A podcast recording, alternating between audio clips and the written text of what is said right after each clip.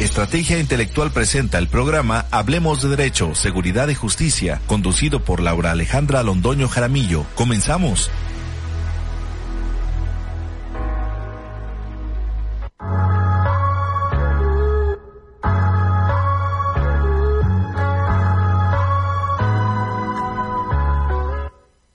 Muy buenos días. Hoy 12 de julio, Día del Abogado, maravilloso espacio y por supuesto en una emisión más de Estrategia Intelectual Global.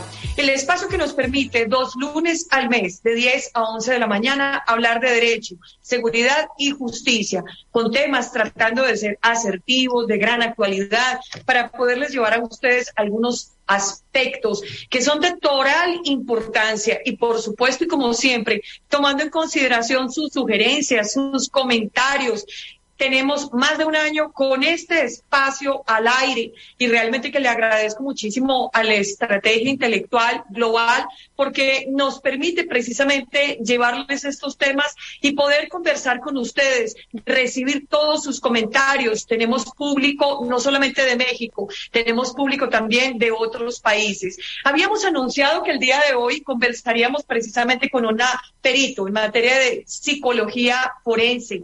Ella es Perla Razo Martínez. Es una persona que además de ser conocedora, experta, pues tiene toda la disposición para venir a hablar hoy, 12 de julio, con ustedes de cómo se debe realizar el estudio en materia precisamente de psicología forense, poder hablar de los tópicos del abuso sexual, que no es absolutamente ningún asunto menor.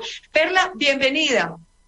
¿Qué tal? ¿Cómo están? Muchísimas gracias por la invitación, muy honrada de poder estar con ustedes compartiendo esta problemática que creo que es fundamental llevarla a la mesa y al diálogo y, y, poder hablar acerca de una problemática pues que no solo está en nuestro país, sino que está pasando a nivel mundial, que es el abuso sexual infantil. Muchísimas gracias por la invitación. Pues Perla, muchísimas gracias. Te decía hace un momento cuando estábamos entrando aquí en la, plataforma, estás muy joven, una mujer muy empoderada, felicidades. Y hoy pues felicitamos a todas las abogadas, todos los abogados en este gran día que definitivamente considero que las y los abogados ayudamos muchísimo en el tema de la salud social, definitivamente. Y por supuesto que contamos con el apoyo de los y las peritos que en diferentes áreas siempre ayudan en el trabajo de los abogados para sacar adelante los procesos y contribuir además con la ciudadanía, sobre todo en temas tan importantes como esto precisamente del abuso sexual infantil. Básicamente, y te comentaba Perla, que este programa se concentra muchísimo justo derecho, seguridad y justicia en temas relacionados con el derecho penal, pero no nos cerramos a otras áreas. Y precisamente el tema de abuso sexual infantil, alienación parental, es decir, hay una cantidad de temas que considero seguramente tú conoces en el ejercicio de tu actividad a diario. De hecho, formas parte de la lista del Poder Judicial de Peritos y puedes trabajar en todo el territorio nacional. Pero bueno, en inicio me gustaría que nos concentráramos en el tema de impacto penal, el abuso sexual infantil. Es decir, esto es muy preocupante, el cómo realizar un dictamen, el cómo acceder, por ejemplo, a las víctimas, porque es que imagínate lo complejo de la víctima. Tiene la doble calidad o condición víctima porque resiente el daño. Y esto ya implica, pues obviamente, un impacto emocional muy grande y no es cualquier delito. Pero adicionalmente es también testigo de los hechos. Entonces me parece que es muy complicado, máxime que estos delitos son de comisión oculta.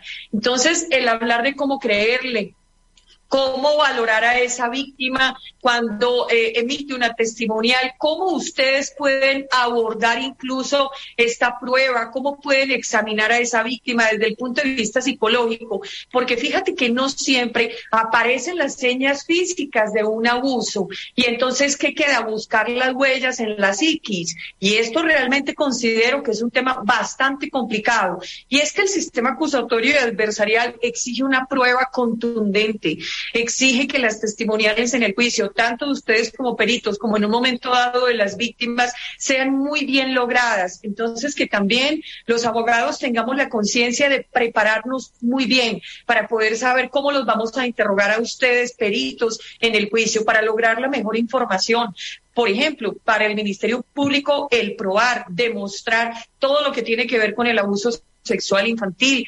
Creo que es una exigencia altísima desde el punto de vista probatorio. Y al más mínimo error se puede ir una persona en libertad, dejando un daño grandísimo en la psiquis de una persona para el resto de vida en este tipo de delitos relacionados con abuso sexual, delitos sexuales, delitos contra la personalidad, libre de desarrollo de menores de edad, niñas, niños, adolescentes. Y creo que lamentablemente es uno de los temas que va en cifras rebasadas. Entonces, Perla, pues adelante, el escenario es tuyo. Quiero que comiences a hablarnos del dictamen precisamente en el que tú estableces o concluyes, o en un alto grado de probabilidad o tal vez certeza, quiero que nos ilustres el tema del abuso sexual infantil. Empecemos por el tema dictamen pericial. Muy bien, bueno, primero quiero comentarles algo que es sumamente importante. Cuando nosotros hablamos de abuso sexual infantil, hay que hablar de un sinfín de elementos que van a estar dentro del dictamen. Y esto es muy importante porque a veces cuando nosotros como peritos en psicología infantil forense nos solicitan esta parte de necesito que me haga un dictamen para ver si este pequeño tiene secuelas, afectaciones psicológicas, como bien lo mencionabas, relacionadas con el abuso sexual, ¿no? Y entonces nosotros a veces cometemos el error de inmediatamente evaluar al niño buscando estas alteraciones, buscando estos elementos. Y hay algo que mencionaste en esta parte introductoria que es muy importante y que es base y debe ser como el eje rector de, de todo nuestro dictamen, que es, no es siempre una agresión literal y textual. ¿A qué me refiero con esto? Que la mayoría del abuso sexual infantil en nuestro país sucede a través de manipulaciones, a través de afectos, a través de engaños con los niños y entonces es muy difícil que los niños logren identificar que lo que están viviendo es un abuso. Y entonces a mí me gusta mucho hablar del abuso sexual porque es el delito, por supuesto, pero hablar más allá, hablar del fenómeno de la violencia sexual. ¿Y a qué me refiero con el fenómeno de la violencia sexual? Pues me refiero a que estos elementos que están alrededor de la comisión delictiva que va a ser el abuso sexual, pues tienen que ver con elementos sociales y culturales que van a afectar también al niño y que por supuesto van a estar afectando nuestra intervención edad de los niños, quién es el agresor, es un familiar, es alguien cercano, porque hay que basarnos en que la estadística de nuestro país también indica que la mayoría del abuso sexual infantil pasa en casa. Entonces, quiero que veamos este contexto en donde los niños se van a vivir no agredidos. ¿Por qué? Porque es papá quien me está dando esta caricia, porque es el abuelo, porque es el tío, porque es la tía, porque es el sobrino. Entonces, tenemos esta interacción en donde los niños no se viven agredidos. Entonces, difícilmente van a llegar a la evaluación pericial diciendo, sí, yo fui víctima de abuso sexual y sí me agredieron. Eso no va a pasar. Eso vive en la fantasía del evaluador. La realidad es que el niño va a llegar con una serie de sintomatología oculta, escondida. Y eso es muy importante porque eh, en muchas ocasiones pensamos que el niño al ser víctima de algún tocamiento, ¿no? Va, va, a llegar y nos lo va a decir inmediatamente. Y no es así. La mayoría de los niños nos van a hablar de juegos, nos van a hablar de secretos, nos van a hablar de dinámicas que pocas veces entendemos. Pocas veces el adulto pone la atención de observar, ¿no? Entonces imagínense si a veces los papás, los cuidadores primarios que están interactuando día con día con nuestros niños, no lo logran visibilizar, pues a veces el perito tiene mayor dificultad, ¿no? Nosotros solo vamos a estar en un periodo corto de tiempo. Esto lo inicio porque hablar de abuso sexual en un dictamen pericial va a implicar hablar del contexto social también del niño. Va a implicar hablar no solo de las secuelas psíquicas, sino también de la vulnerabilidad que tiene este niño. ¿Vulnerabilidad a qué? A ser violentado sexualmente. No solo el abuso sexual, insisto, ese es el delito y es lo que trabajamos, por supuesto, pero hablar más allá, explicarle al juzgador, al abogado, que el niño fue envuelto en una dinámica de agresión que no solo implica ese contacto físico, que no solo implica el tocamiento del genital, sino que implica una serie de manipulaciones que, que quiero comentarles que a veces generan más daño que el propio abuso. Cuando el niño se vive y se da cuenta de que fue agredido por papá, por mamá, viene el impacto psíquico. Cuando se da cuenta que esa caricia no era normal, que esa caricia no es habitual en el contacto parentofilial, pues viene un shock importante para el niño, porque el cuidador primario va a representar ese canal de cuidado, de protección y sorpresa, fue quien te agredió. Entonces, todos estos elementos nosotros también debemos considerarlo dentro de nuestras evaluaciones. Dentro de nuestros dictámenes es importante que hablemos de toda la violencia que está inmersa en el abuso sexual. No solo hablar de las secuelas físicas, de las secuelas psicológicas, sino hablar de todo lo que pasó alrededor para que este niño pudiera ser abusado. Y acá viene el siguiente punto de nuestro dictamen y estoy hablando como del contexto que debemos tener antes de empezar a trabajar. Es, muy complejo un, dictamen pericial en, en, materia de abuso sexual infantil. Siguiente contexto que debemos considerar es, ¿fue un abuso crónico? Es decir, ¿Fue de una sola vez el abuso o fue un abuso reiterado y repetitivo? Hay niños que no develan el abuso sexual hasta dos años después. Hay adultos que jamás develaron el abuso sexual hasta que fueron adultos, abusos sexuales infantiles. Entonces, esto también es importante que nosotros lo tengamos claro, porque me voy a enfocar en el caso de los niños, niñas y adolescentes. Cuando el abuso sexual fue crónico, el recuerdo del abuso sexual va a estar mezclado. Mezclado ¿por qué? Por, por años, por tiempo. No es lo mismo recordar un solo evento que recordar varios eventos similares, porque el abuso sexual en cada uno de estos eventos va a ser similar. Y entonces nos vamos a enfrentar a la temporalidad, que es otro de los elementos que debemos considerar en nuestros dictámenes. ¿Cuánto tiempo lleva siendo agredido este niño? ¿Cuánto tiempo lleva? Aquellos aspectos de la memoria. Hago una pequeña interrupción abusando de tu amabilidad, Perla, porque estás entrando en unos tópicos muy particulares y me parece que no podemos perder de vista que en el desarrollo de la testimonial pues hay una fase que es la memoria, ¿no? Es un tema psíquico y es muy importante porque en este tipo de delitos hay bloqueos conscientes, inconscientes, a largo plazo, corto plazo, mediano plazo. Y ahora vienes y me hablas de la mezcla de eventos, cuando por ejemplo varias veces ha sido abusada la persona y he sabido de casos donde 10, 15, 20 años después la persona dice, no, es que me abusaron cuando era pequeño, cuando era pequeña. Oye, pero ¿por qué no hablaste?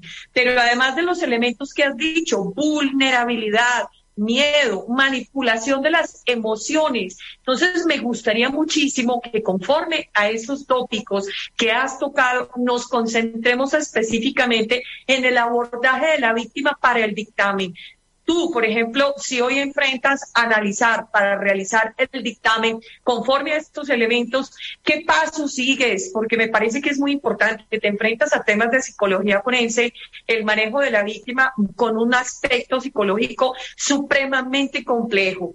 Y luego cuando abordes todo el tema como tú lo consideres desde tu dinámica y tu actividad, ya pasaríamos a otros tópicos. Pero te voy a pedir porque esto es muy denso. Ayúdame, nos vamos a concentrar en el dictamen, Perla, porque has tocado unos tópicos impresionantes. Quiero que me cuentes cómo es el tema de las entrevistas de los menores, la entrevista de los cuidadores primarios, porque qué tal que ellos sean los que justo han abusado. Entonces, ¿hasta dónde pueden ustedes explorar? Adelante, Perla. Ok, lo primero que debemos hacer cuando nos enfrentamos a un niño, niña o adolescente que ha sido abusado es hacer un examen mental. ¿En qué consiste el examen mental? Nos va a permitir conocer perfectamente cuáles son sus procesos cognitivos, es decir, qué edad madurativa tiene. Hay niños que tienen siete años, pero tienen una edad madurativa de cuatro, de cinco. Entonces, eso es lo que necesitamos checar en el examen mental, sus procesos cognitivos, su memoria, su atención, su percepción, su lenguaje, todo. ¿Por qué? Porque eso nos va a dar la base para intervenir lo primero que necesito es esto, conocer quién es este niño a nivel cognitivo. ahí pasa mucho eh, cuando nos solicitan estas evaluaciones la credibilidad de testimonio, ¿no? ¿Qué tan real es lo que está diciendo este niño? Ah, pues ahí lo vamos a obtener. ¿Cómo lo vamos a obtener? Conociendo su memoria. ¿Qué, ¿Qué memoria tiene este niño? No todos los niños de cinco años, este niño en particular. ¿Cuál es la memoria de este niño? Después de que nosotros ya hicimos este examen mental en donde exploramos todos los procesos cognitivos, atención, lenguaje, memoria, y memoria e, en dos aspectos que son importantes, la memoria semántica y la memoria episódica.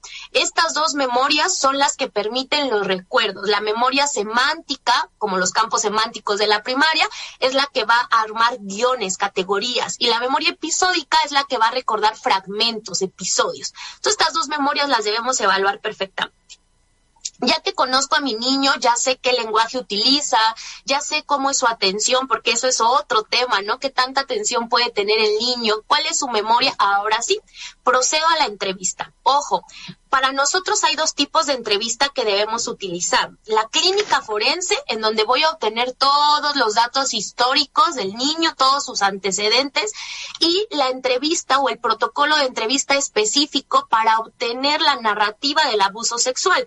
Y para esto hay protocolos particulares. A mí me fascina y me encanta el protocolo Nietzsche. El protocolo Nietzsche lo que va a hacer es enseñarnos cómo obtener narrativas particulares. Entonces, abogados, peritos, algo que deben checar que cumplan en los dictámenes es esto, hacer estas dos entrevistas. La entrevista clínico forense, repito, en cualquier modalidad eh, que, que ocupe el perito, pero donde se obtenga toda esta información clínica. Y la segunda, el protocolo específico para la narrativa del abuso sexual. Entonces, dentro de la entrevista clínica forense, ¿qué voy a obtener? Todos los datos, datos generales de su vida, de su desarrollo, de, su interacción social, si va a la escuela, si no va a la escuela, toda esta parte. Y por otro lado, el protocolo para obtener información del abuso. Y entonces, este es el protocolo bien particular y es en el que me voy a detener más. Estos protocolos deben cumplir dos generalidades importantes. La primera deben ser preguntas abiertas ¿Por qué preguntas abiertas? Porque vamos a permitir que el niño nos dé la mayor cantidad de información posible. Ojo, ojo, de verdad, los niños no nos van a contar crónicamente los relatos. No pueden, no tienen esta capacidad cognitiva, y menos si hablamos de niños pequeños. Entonces no nos van a contar el relato cronológicamente, pero no lo van a poder contar a su ritmo, a su memoria, a su capacidad, pero lo pueden contar. Entonces, preguntas abiertas. Segundo, bien importante, solo utilizar palabras que el niño ha dicho como las ha dicho y perdón por la que voy a utilizar, pero si el niño dice me tocó el culo, yo tengo que repetir y formular las preguntas utilizando la misma palabra. Si el niño dice colita, si el niño dice pajarito, debo usar la misma palabra. Eso es fundamental. Claro, este lenguaje, me parece que parte del lenguaje, y creo que estarás de acuerdo conmigo desde el punto de vista de la psicología forense, el lenguaje, me parece que forma parte del análisis de lo natural y lo espontáneo, que es una versión. Como también es cierto, y creo que ese punto seguramente lo vas a tocar en un instante más, cuando salen con un lenguaje muy elaborado y sofisticado, que uno dice un niño de 5 o 7 años refiriéndose en semejantes palabras muy sofisticadas. Entonces, esto del lenguaje me parece que en términos generales, para analizar las testimoniales y no en la excepción en abuso sexual infantil. Es correcto, el lenguaje lo es todo. Por eso les decía al inicio, lo primero es un examen mental para saber qué lenguaje tiene. Y justamente para tener claro esto, este niño particular de cinco años puede utilizar un lenguaje elaborado o no lo puede utilizar. ¿Por qué? Porque como bien la mayoría de los niños de 5 años no tienen un lenguaje elaborado, habrá otros que sí. ¿Por qué? Para la mejor la estimulación que tienen, porque van a guardería, porque conviven con adultos, qué sé yo, ¿no? Hay que evaluar todo el contexto. Pero en lo general un niño de 5 años no va a tener un lenguaje elaborado, va a tener un lenguaje simple, coloquial, lo que conoce, lo que observa, porque todavía está en ese proceso de aprendizaje, observando lo que ve, lo que escucha. Entonces, las palabras tal cual las dice el niño es la forma en que yo voy a obtener el relato. No puedo yo llegar con el niño y decirle, oye, tu mamá ya me dijo que tu abuelito te abusó. A ver, cuéntame. No.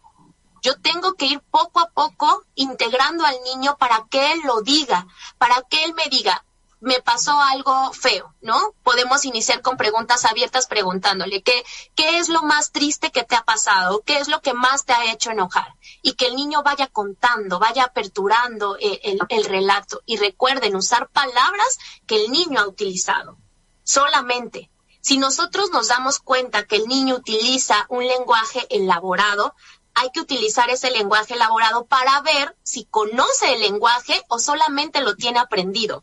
Eso es una estrategia que, que yo les doy para, para descubrir estos elementos cuando a veces, porque también sucede, que el relato es aprendido que alguien más se lo dijo al niño para que él reprodujera este aprendizaje. Entonces, si veo que el niño utiliza un lenguaje elaborado, utilizo ese lenguaje elaborado para plantear preguntas. Si el niño no las entiende, no es un lenguaje, es un lenguaje adquirido. Alguien se lo enseñó, alguien le dijo, tú vas a decir que te tocó el pene con su mano, que eyaculó y que lo que viste fue semen.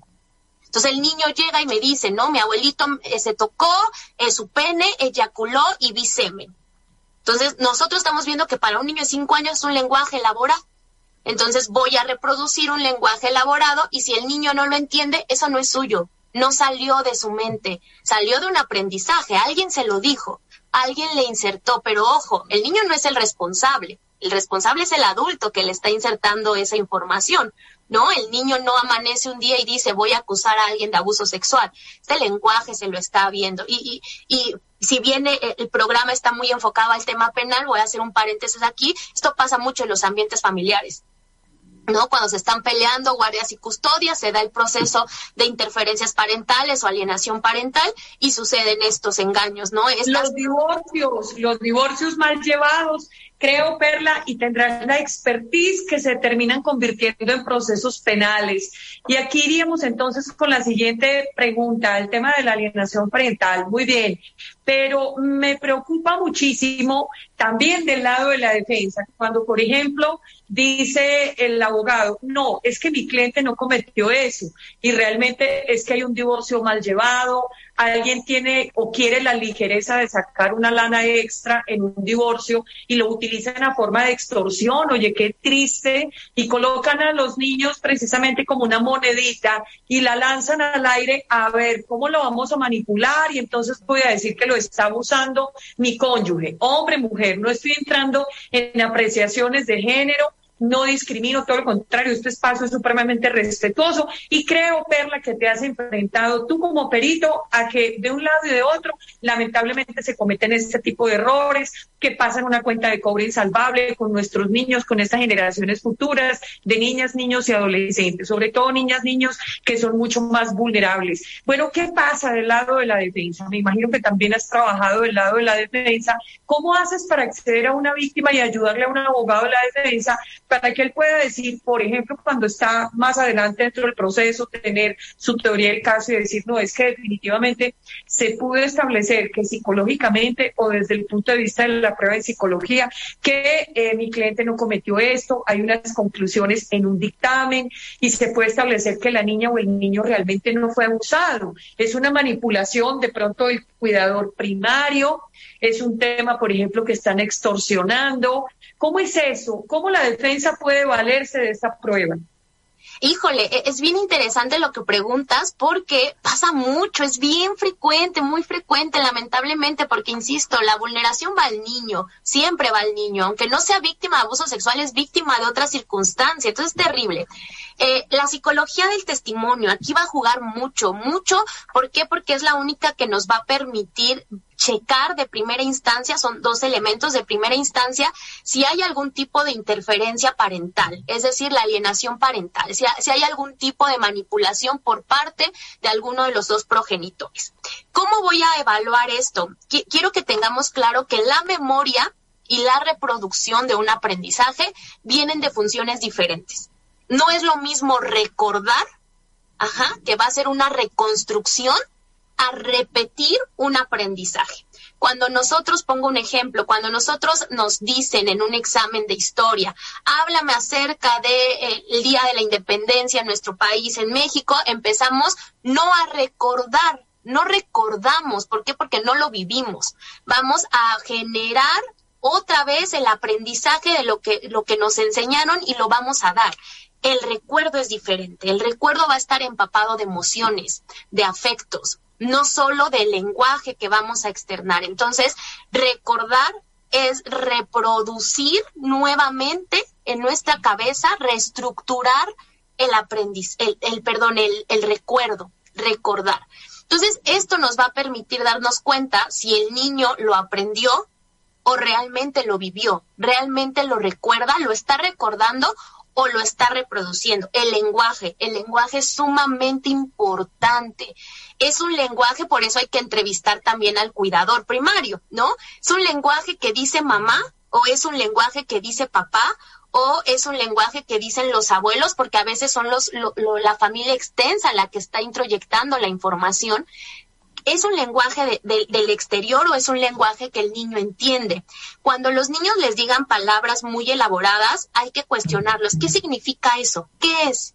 Yo no conozco esa palabra, dime. Nunca en confrontación con el niño, ¿no? Siempre, ¿qué es esa palabra? ¿No? Si a lo mejor el niño dice eyacular, ¿qué es eyacular? Yo no sé qué es eso. Si el niño lo sabe, te lo va a explicar. Si no lo sabe, no te lo va a explicar. No sé. No sé, pero yo solo sé que eyaculó. Oye, qué interesante el punto. Entonces, hay algo para tener en consideración desde la entrevista que puedes realizar o las sesiones que puedas tener en consideración para acceder a ese análisis psicológico de esa personita en la que lamentablemente podría estar sucediendo o habría sucedido lo del abuso. Entonces, una cosa es el tema de la memoria para reproducir el recuerdo, muy bien, evocar el recuerdo. Y otra cosa es entonces la reproducción del aprendizaje. Fíjate que me encanta todo lo que estás diciendo. A mí particularmente uno de los puntos torales del sistema acusatorio y el tema de la prueba es justo entender las fases del testimonio. Y entonces me parece que ahí te voy a pedir profundices un poquito y además nos cuentes entonces en consecuencia cuáles son las dificultades más grandes o más recurrentes con las que tú te tropiezas o encuentras cuando tienes enfrente a una personita, un menor de edad, una niña, un niño en una investigación por abuso sexual infantil. Híjole, yo creo que la problemática más grande siempre va a ser el adulto, siempre va a ser el papá o el cuidador primario quien, quien, lo lleva, porque eh, a, veces ellos generan la presión para que el niño no participe, ¿no? El, el, papá y la mamá siempre, siempre van a ser impedimentos para una buena evaluación porque quieren estar, porque quieren participar. Dos, creo el entendimiento de la infancia creo que nos falta mucho para entender qué realmente es la infancia. a veces creemos que los niños, y porque seguimos en este, este constructo adultocentrista, en donde creemos que el niño es un adulto chiquito, y no es así el niño no es un adulto chiquito, no funciona como un adulto a nivel de pensamiento, a nivel cognitivo y psíquico. Entonces, cuando el abogado, cuando el papá, cuando el defensor está esperando resultados de un adulto en un niño, eso no va a pasar. Y es un gran impedimento porque a veces los cuestionarios, los planteamientos y objetivos de los dictámenes están enfocados en, en tres aspectos que son clave, yo lo sé, de los abogados, modo, lugar y tiempo. ¿No? Siempre nos piden esto. Es que necesito modo, lugar y tiempo de la narrativa del niño. El niño no lo va a decir, porque hay niños que no están ubicados en tiempo, que no saben los días de la semana porque tienen cuatro años. Entonces no se saben los días, no van a poder dar el tiempo como lo daría un adulto, ¿no? A un adulto nos cuestionan.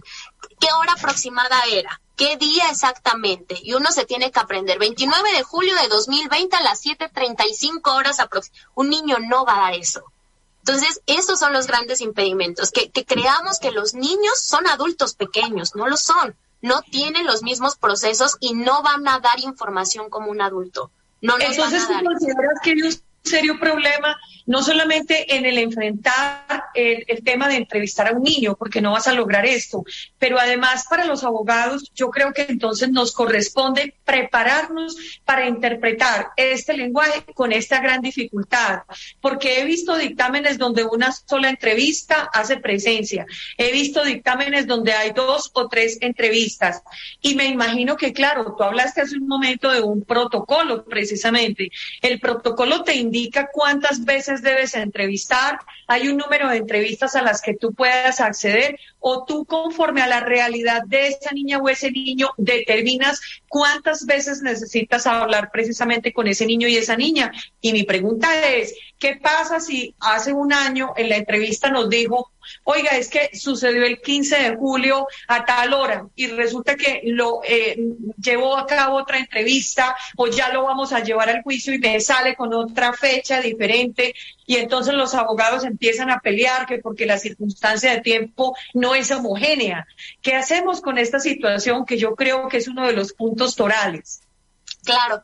Eh, punto número uno, no hay un número determinado de sesiones para evaluar un niño. El niño te dará la pauta. El niño te irá diciendo, hay niños que, que son muy hábiles, ¿no? Que, que impactantes. Hay otros niños que necesitan más tiempo. Todo dependerá del niño y dependerá del trauma. ¿Qué tan traumático ha sido el abuso para él, porque entre más traumático, más difícil va a ser la externación del mismo. Entonces te vas a llevar más sesiones.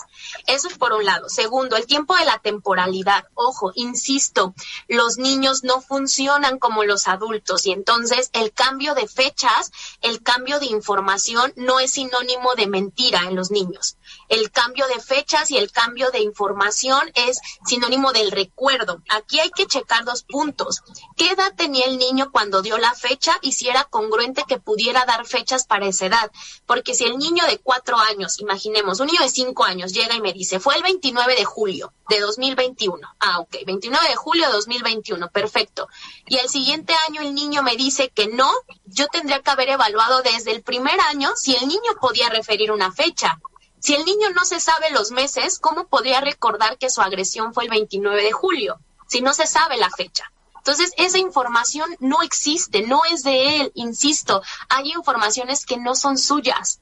Entonces, decir, ok, el niño de cinco años no se sabe los meses, no hay manera de que los refiera, ¿no? Entonces, esa fecha, pues ni siquiera tendría que estar siendo considerada. ¿Por qué? Pues porque no es del niño, alguien se la dijo, alguien le dio esa información. Con niños más grandes, cuando vienen estos cambios, primero hay que garantizar que no sean por un estado de estrés, por eso los niños deben estar acompañados por un psicólogo infantil en el momento de sus declaraciones, de sus narrativas.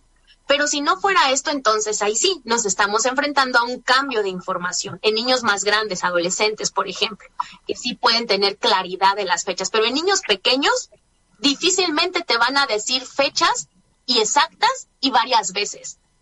Perla, hablaste de un protocolo que es el protocolo de Nietzsche. Me gustaría que brevemente nos indiques los aspectos más importantes de este protocolo, porque lo estás mencionando precisamente como eh, un aspecto toral, inclusive dices, comentas al inicio del programa del día de hoy, comentaste que te gustaba mucho el contenido, lo que promueve este protocolo, que te parece de gran utilidad. ¿Cuáles son los aspectos relevantes del protocolo de Nietzsche? Ok, el protocolo de Nietzsche es un protocolo de entrevista para tomar narrativas de abuso sexual infantil. Es decir, nos va a ayudar a ir llevando al niño para que pueda dar su narrativa, para que pueda contarnos qué pasó. ¿Qué, qué, qué es lo toral de este protocolo? Punto número uno, que nos va a decir sugerencias de preguntas. Cómo ir llevando al niño para que nos dé información. Nos va a decir que debemos hacer preguntas abiertas, que debemos utilizar el lenguaje que utiliza el niño y que debemos explorar evento por evento. Si el niño, por ejemplo, nos cuenta que ha sido víctima durante un año y que ha pasado siete eventos, pues debemos explorar cada uno de esos siete eventos. Entonces el protocolo nos va diciendo, explora el primero que diga el niño, sin importar si es el primero o el último o el de en medio ya tú los organizarás, pero hay que ir explorando evento por evento. ¿Qué otra cosa nos dice el protocolo Nietzsche que es sumamente importante? Que nosotros al momento de ir entrevistando al niño debemos ir utilizando este lenguaje que él nos da en preguntas abiertas, en preguntas muy simples, muy, muy, muy sencillas para que el niño nos dé información. Y otro punto importante, no podemos sesgar lo que dice el niño. Por ejemplo, yo no puedo preguntarle abiertamente al niño si él no lo ha referido. Oye, ¿tu abuelito te desnudó o no te desnudó? Si él no me ha hablado de la ropa, yo no puedo utilizar esto. Entonces, es un, es un protocolo que nos va a ir dando paso por paso cómo ir preguntándole al niño únicamente para obtener narrativas asistidas, para obtener las declaraciones de los niños, para obtener la información. Claro, perfecto. Bueno, muy bien, pues hemos venido hablando del dictamen, has hablado de la entrevista forense, desde el punto de vista de la clínica forense para datos generales, el contexto, información de los cuidadores primarios, el poder establecer seguidamente con el protocolo de Nietzsche una entrevista de manera específica donde logremos desentrañar, sea con un lenguaje que no sería el que quisiéramos de manera más específica y el que a veces los abogados queremos forzar en circunstancias muy precisas de tiempo, modo y lugar. Y entonces también uno quiere llevar al perito a que le desentrañe las cuestiones muy precisas. Y ya hemos visto que definitivamente con los niños esto no está tan claro ni tan puntual. Muy bien, ¿cuáles son los defectos que tú te encuentras más recurrentes al observar un dictamen pericial en materia de psicología en la detección de abuso sexual infantil. Si, por ejemplo, yo te llegara a consultar como abogada de la defensa y te llego a mostrar, por ejemplo,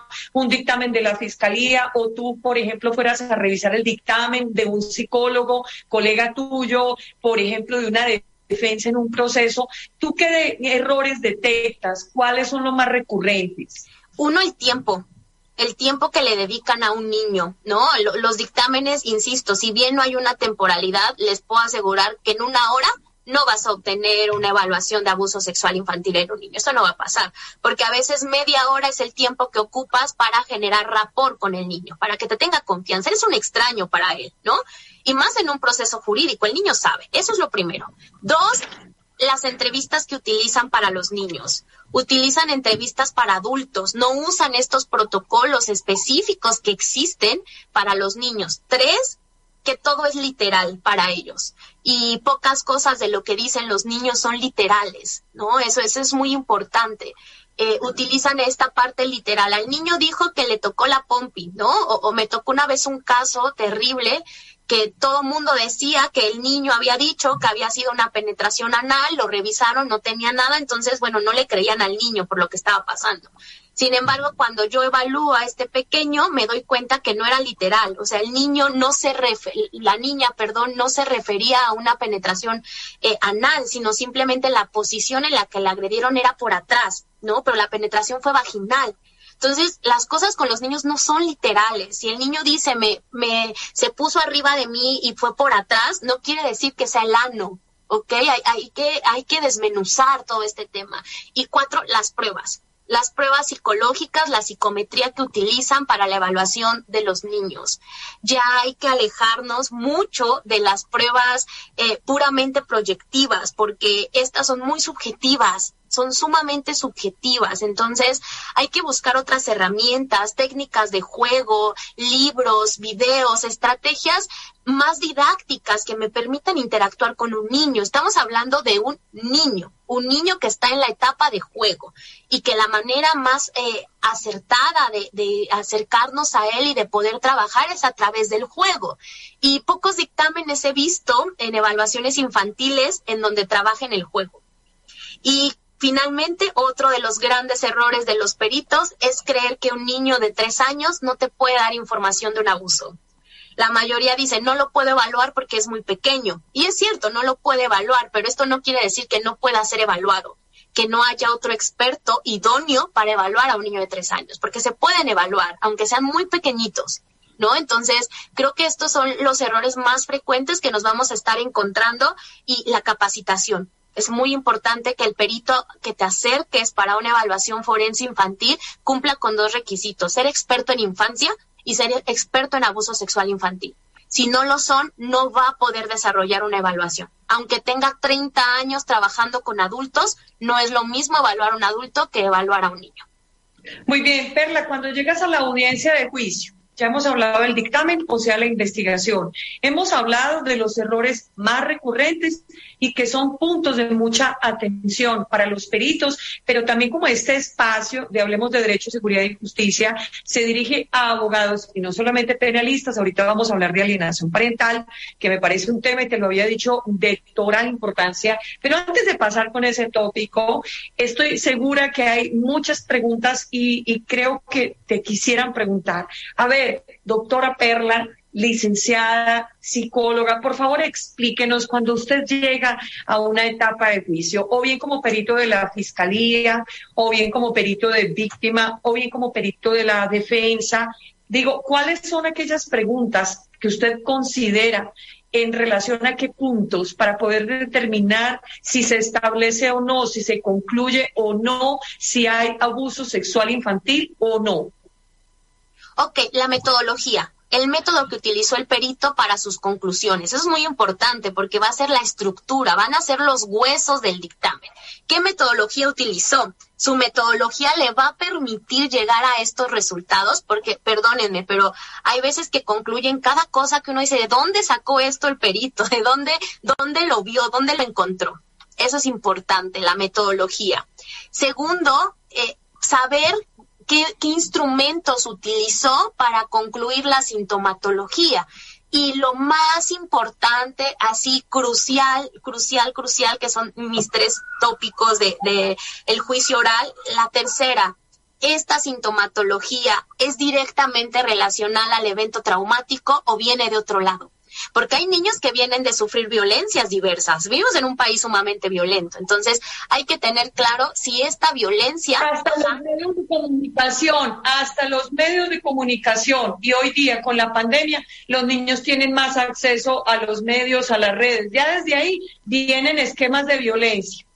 Así es, y entonces hay que determinar, y eso lo deben preguntar los abogados, debe quedar claro en el dictamen, si esta sintomatología es directamente relacional con el evento traumático del abuso o viene de otro lado. Porque el hecho de que el niño haya sido abusado no quiere decir que todos los síntomas sean asociados a este abuso. Eso, es bien importante. Y este es como, un plus que también debemos buscar mucho, las reparaciones integrales del daño. ¿Cómo vamos a reparar a este niño? Cómo le vamos a reparar la afectación psicológica, la afectación psíquica que tiene. Y eso es algo que también debe venir en el dictamen y debe ser congruente con los síntomas. Si me estás diciendo que el niño tiene un cuadro ansioso depresivo mixto, pues debes tener un, un, proceso terapéutico congruente con esto, ¿no? Entonces, esa parte también es importante que nosotros la chequemos en un proceso de juicio oral. Muy bien, me gustaría que fuéramos hablando unos minutos, el tiempo corre y la verdad es que contigo como que estaría para hacer uno como tres o cuatro emisiones. Sabes mucho del tema, te felicito y la verdad cuando tenga un asunto de estos de abuso sexual infantil ya definitivamente como abogada, si me dicen a mí a quién debo acudir, sin duda acudiría a ti. Perla, háblanos de la alienación parental. Me preocupa mucho, es un tema que sí, claro, se ventila en derecho de familia. Me queda claro que es en esta jurisdicción que se atiende, pero perfectamente creo que no me dejarás equivocar, que si esto no tiene un buen manejo, pasa al área penal, así en un abrir y cerrar de ojos, Perla.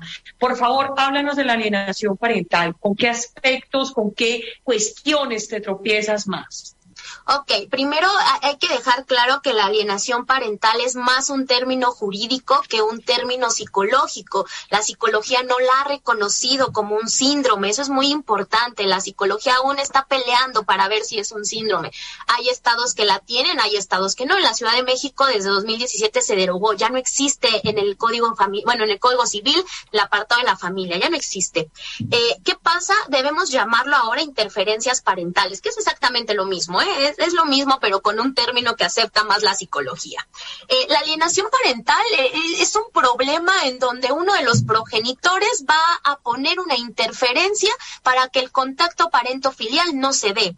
Y es un tipo de manipulación emocional psicológica que deja secuelas a largo plazo. Es una de las violencias emocionales más graves. ¿Por qué? Porque va a interferir en el vínculo de un papá provocado por el otro. Entonces, en los dos canales de comunicación, en los dos papás está una afectación.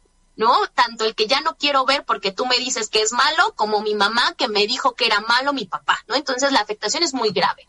¿Qué pasa en los sistemas familiares que llegamos a aspectos penales por estas interferencias parentales? que no entendemos la afectación que le puede generar a los niños depositarles relatos falsos de abuso sexual, porque hay niños que lo creen, que de verdad creen que lo vivieron.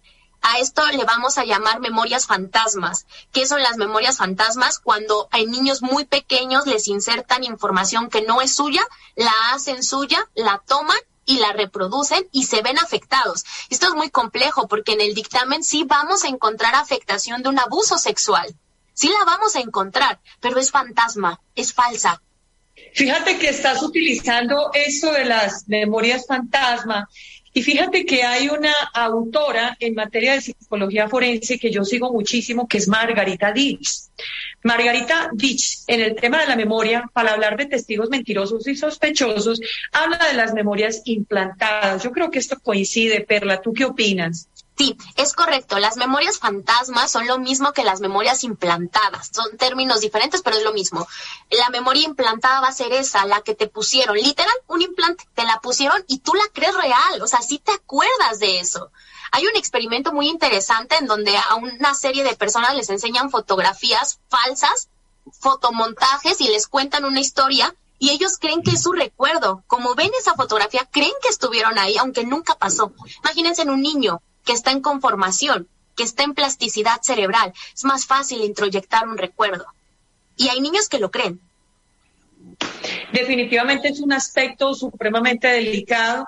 Vemos entonces que el tema del abuso sexual infantil yo creería, y tal vez estés de acuerdo conmigo, Perla, que es de los aspectos más complejos para definir en materia penal. Es tal vez de los comportamientos violentos en contra de niñas y niños más difíciles de poder demostrar en los estrados judiciales y ni mucho menos queremos decir o promover que no se realice una investigación seria, todo lo contrario. Me parece que la prueba en materia de psicología forense, precisamente para resolver esto, es un apoyo absolutamente indispensable. No todos los abusos sexuales se acompañan de huellas físicas en la integridad y en la corporeidad de una niña o de un niño. La huella psicológica, imagínate el rastro también. Al inicio de la emisión de hoy hablabas de personas adultas. Imagínate, si ya está difícil entrar en la mente y en la psiquis para revisar ese aspecto de la memoria de un niño y una niña cuando de pronto ha transcurrido un mes, seis meses, quince días, eh, tres años, tres meses. Pero imagínate entrar en la mente de una persona 10 o 20 años o 30 años después de un abuso. Imagínate la situación es mucho más compleja. Creo que es una de las pruebas más difíciles para lograr y necesitamos de gente experta como tú que ayude precisamente en el esclarecimiento de los hechos, tanto del lado de la víctima como del lado de la defensa, para evitar, por ejemplo, que esos temas de alienación parental se conviertan en verdaderos conflictos de índole penal, donde las cárceles se llenen de inocentes y las calles de culpables. Entonces, me parece que es supremamente delicado. Y pues bien, ya vamos llegando al final, Perla. Ha sido todo un gusto y bueno, pues me gustaría que nos dieras unas palabras finales, conclusiones de este tema de la prueba para detectar abuso sexual infantil. Muchas gracias por la invitación, de verdad me gusta mucho hablar de, este tema porque es una problemática bien importante a nivel penal. Eh, acudan a los expertos. Yo siempre lo he dicho, acudan a los expertos, sobre todo en materia de niños, que cumplan estos dos requisitos, expertos en infancia y expertos en abuso sexual infantil, abogados que no les dé pena pedirle las acreditaciones al perito, tener una cédula no nos hace peritos, aunque la ley diga que sí. Necesitamos un montón de capacitaciones, mucha experiencia en estos asuntos. Es sumamente importante porque estamos hablando de un niño, de un niño que va a acceder a un proceso de justicia. Y, y quiero comentarles de, de, una, de un estudio que se ha hecho que concluye lo siguiente que se ha demostrado que los niños víctimas de abuso sexual infantil tienen más afectación psicológica por el mal proceso jurídico que por el propio abuso sexual. ¿Qué quiere decir esto? Que el sistema jurídico de los peritos, ¿no?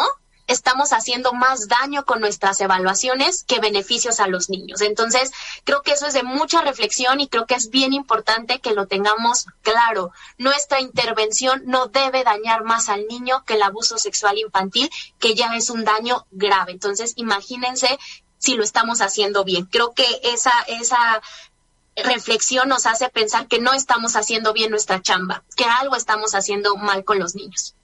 Esa es la victimización secundaria y lamentablemente esa es una de las quejas más recurrentes en el aparato tanto de procuración como de impartición de justicia. La revictimización, además de no solucionar, revictimizar.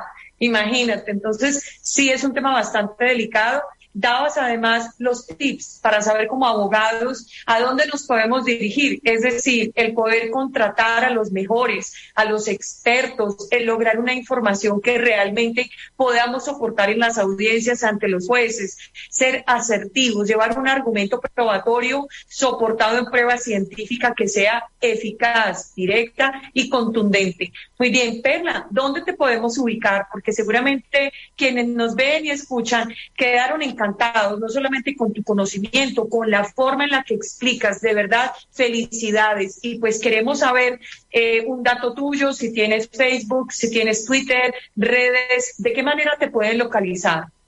Claro, me pueden localizar a través de mis redes sociales, mi página oficial en Facebook es Perito en Psicología Perla Razo, igual en Instagram, y mi número celular es 5540 17 89 96. Estoy a la orden de todos ustedes. Muchísimas gracias por la invitación.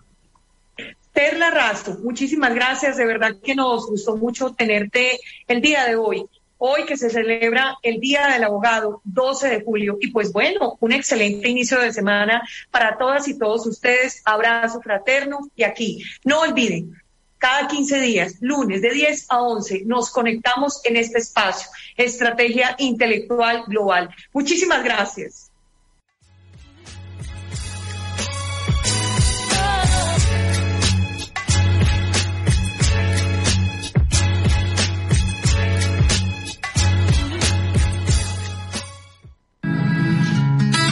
Gracias por sintonizar el programa Hablemos de Derecho, Justicia y Seguridad. Sigue escuchando la programación de Estrategia Intelectual Radio.